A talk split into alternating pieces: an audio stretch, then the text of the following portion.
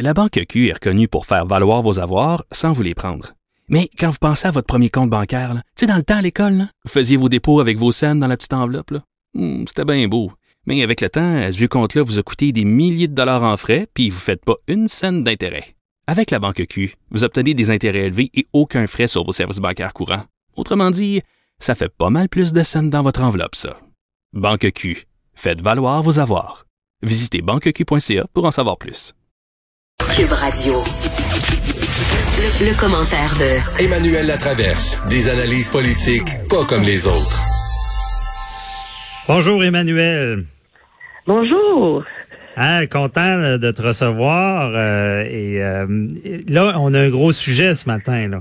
Euh, Jean-François Roberge, à 13h, va faire une conférence de, presse pour euh, la mise à jour de son plan pour la rentrée. Euh, Est-ce qu'il y, a- du travail à faire pour nous expliquer un peu comment ça va fonctionner à la rentrée?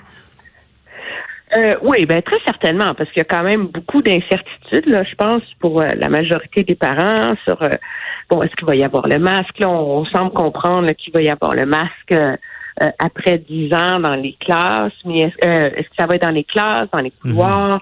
Je pense que l'inquiétude des parents, c'est beaucoup lié à quels vont être les protocoles s'il y a des éclosions. Mais moi, je t'avoue, l'espèce de, de révolte, là, la fronde qu'il y a eu dans les dernières semaines là, sur le fait qu'on était dans le noir, puis on savait pas ce qui se passait, puis Mhm. ça m'a laissé un peu perplexe.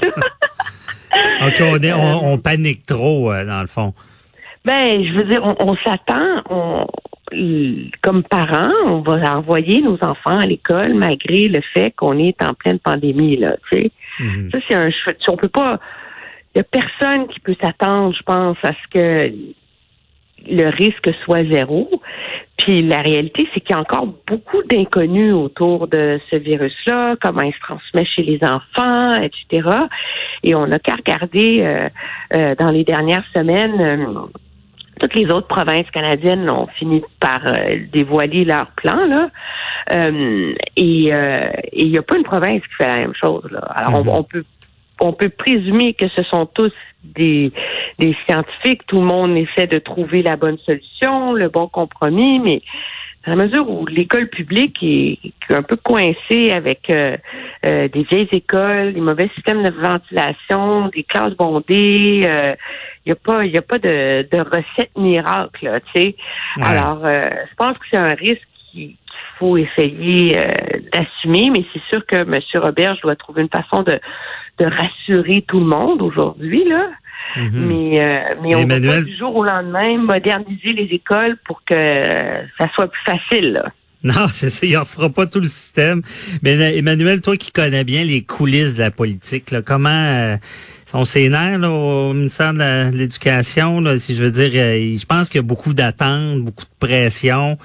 Euh, comment tu penses que ça, ça fonctionne en, arrière cou- coulisses? Non, moi je vois, euh, moi je vois, tu sais, faut, faut pas oublier que euh, le Québec a, a décidé en juin dernier que les écoles allaient rouvrir à temps plein. Là. Donc la décision, elle était prise, et ça, ça a quand même acheté deux mois là à tout euh, au centre de service, au réseau scolaire, euh, tout ça pour pour se préparer en vue de ça là.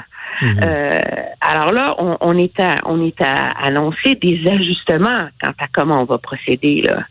Mhm. On, on est on est comme en train de, de peaufiner le plan.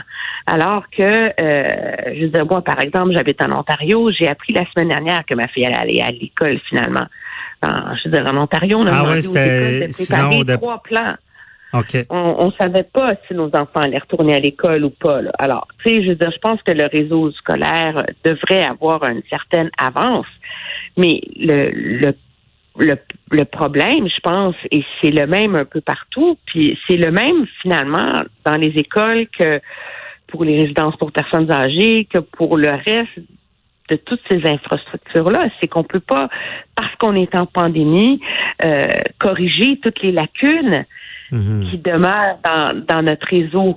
Je veux dire, euh, la réalité, c'est que ça fait, ça fait des années là, qu'on en parle, là, que les écoles sont vieilles, les classes sont bondées, euh, les systèmes de ventilation. C'est ça, des- faut pas tout mettre dans le même panier de la COVID. Là. Ben, on peut pas du jour au lendemain s'attendre à ce que euh, à ce que on, on, on ait des écoles qui permettent les ajustements. C'est sûr que si les écoles étaient super modernes, avaient des super systèmes de ventilation, des grandes fenêtres, euh, qui étaient à côté d'un parc, euh, que les Mhm. profs pouvaient enseigner dehors. euh, euh, que toute la, la façon dont on réfléchit à l'éducation, c'était de sortir les enfants des classes comme en, en, en Norvège, par exemple, ben, ça serait beaucoup plus simple qu'ici, là.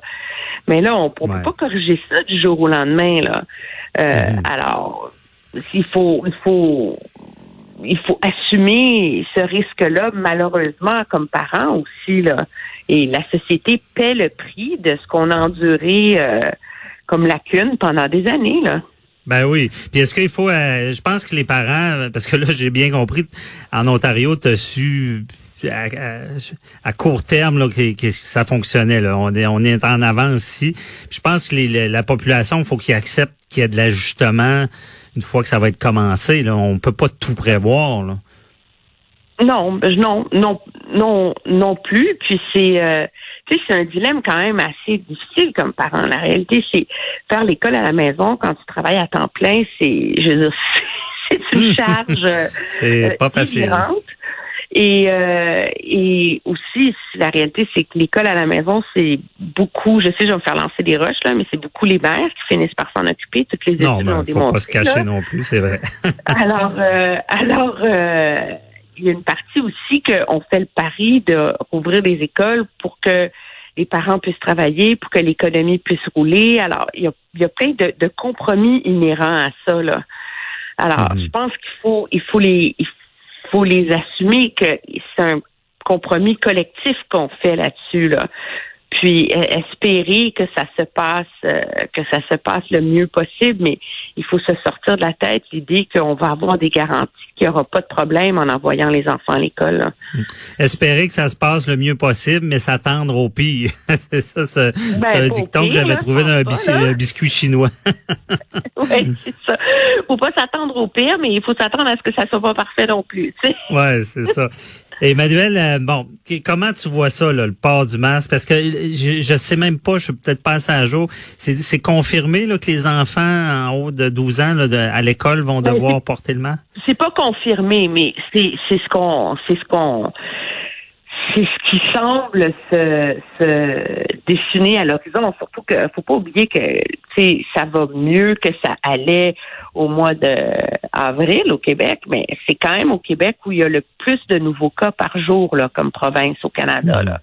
Puis surtout dans la région de Montréal, la COVID est encore beaucoup là. Puis tu sais, il semble y avoir un consensus là, qui se dessine qu'en bas de 10 ans, les enfants sont pas vraiment des vecteurs. Là, puis c'est peut-être en haut de 10 ans là, qu'il y a des que, que plus plus ils vieillissent. Donc moi, je, dans la mesure où le gouvernement a rendu le masque obligatoire et tout ça, etc. partout, je pense qu'il faut s'attendre à ce qu'il va y avoir une forme de ça. tu sais. Maintenant, le, le dilemme, c'est est-ce qu'on va le demander en classe, comme on fait en Ontario, ou on va le demander seulement dans les couloirs, les aires communes, etc., comme on le fait euh, en Alberta, là, si ma mémoire est bonne. Là. Mais je pense que ça, ça va faire partie, euh, partie du, du, du calcul aussi. C'est très, très c'est très Mhm. certain. Puis il y a une façon aussi, le gouvernement a une responsabilité d'essayer de protéger les enseignants. Ouais. euh, qui vont être en classe là donc euh, donc ça, ça je pense que ça fait partie des, des gros doutes là qui continuent à, à planer là sur euh, sur qu'est-ce que va annoncer euh, le ministre moi je crois comprendre qu'on va faire comme le compromis que pas de masque en classe mais un masque dans les dans les couloirs là tu sais Mhm. Puis avec le masque, c'est, quoi les problèmes qu'on va s'attendre? Parce que là, déjà, bon, on a vu beaucoup de contestations là, de- contre le port du masque. Euh, le fait que ce soit demandant des étudiants, va tu prôner disant qu'il va y avoir du décrochage, que ça va euh, que ça sera pas gérable? Ben, je pense que l'in- l'inquiétude pour le masque, c'est beaucoup pour les plus jeunes, là. Parce que, tu sais, c'est, c'est, euh, quand même inconfortable, là, porter un masque. Ouais, toute la Il journée. y, a, personne qui, qui se réjouit à le faire. Puis je pense qu'il va y avoir des, des inquiétudes sur euh, la manipulation des masques, comment les enfants vont faire, etc. Moi, je pense que tout ça, ça, ça s'enseigne. C'est sûr que il va, il va y avoir des gens qui vont dire que le masque devrait être porté en, classe, là, plutôt que, que dans les seulement dans les aires communes, là. Puis ça va être mhm. intéressant d'entendre euh, le ministre, le ministre de la Santé essayer de de de, justifier euh, ce pari-là, là.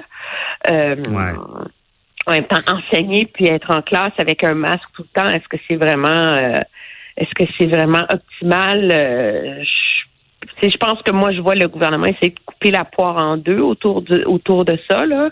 Euh, mais il y, a, très peu de juridictions dans le monde, par ailleurs, qui exigent le masque en classe. Là. Donc, ça a l'air d'être comme une espèce de...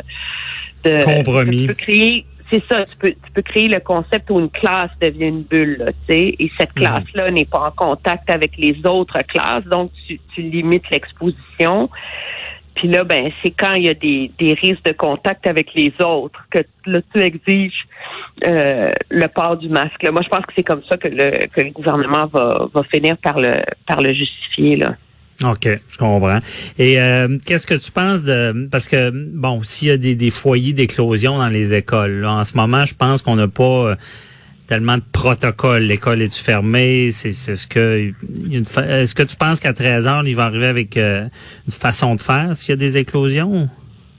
Oui, très certainement. Et c'est, elle est, elle est beaucoup là-dessus, je pense, l'inquiétude euh, des parents. Là, tu sais, mhm. je veux dire, euh, surtout, tu sais, quand on voit des enfants à l'école, est-ce que si euh, c'est un nez qui coule, est-ce qu'il faut qu'il aille à l'école? Comment, tu sais, comment c'est, c'est, c'est quoi les, les barèmes?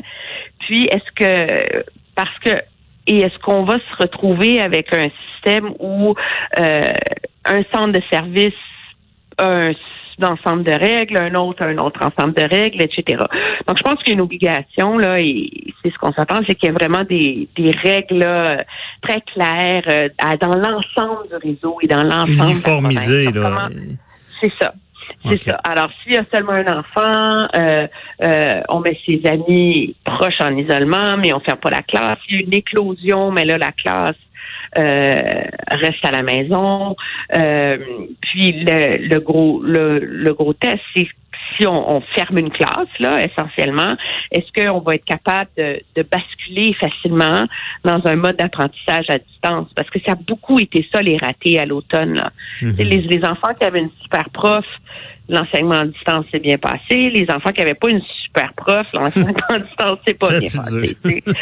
Alors, il faut, il faut, il faut qu'il y ait une, une, façon de s'assurer que euh, le mhm. service de l'éducation, c'est quand même un droit fondamental, le droit à l'éducation. Oui, c'est vrai, il faut pas l'oublier. Mais on, on, va on va s'en reparler, on verra ce qui ce qui va être dit à, à 13 heures. Merci beaucoup euh, de nous avoir éclairé, euh, Emmanuel. Très bien, ça me fait plaisir. Bye bye.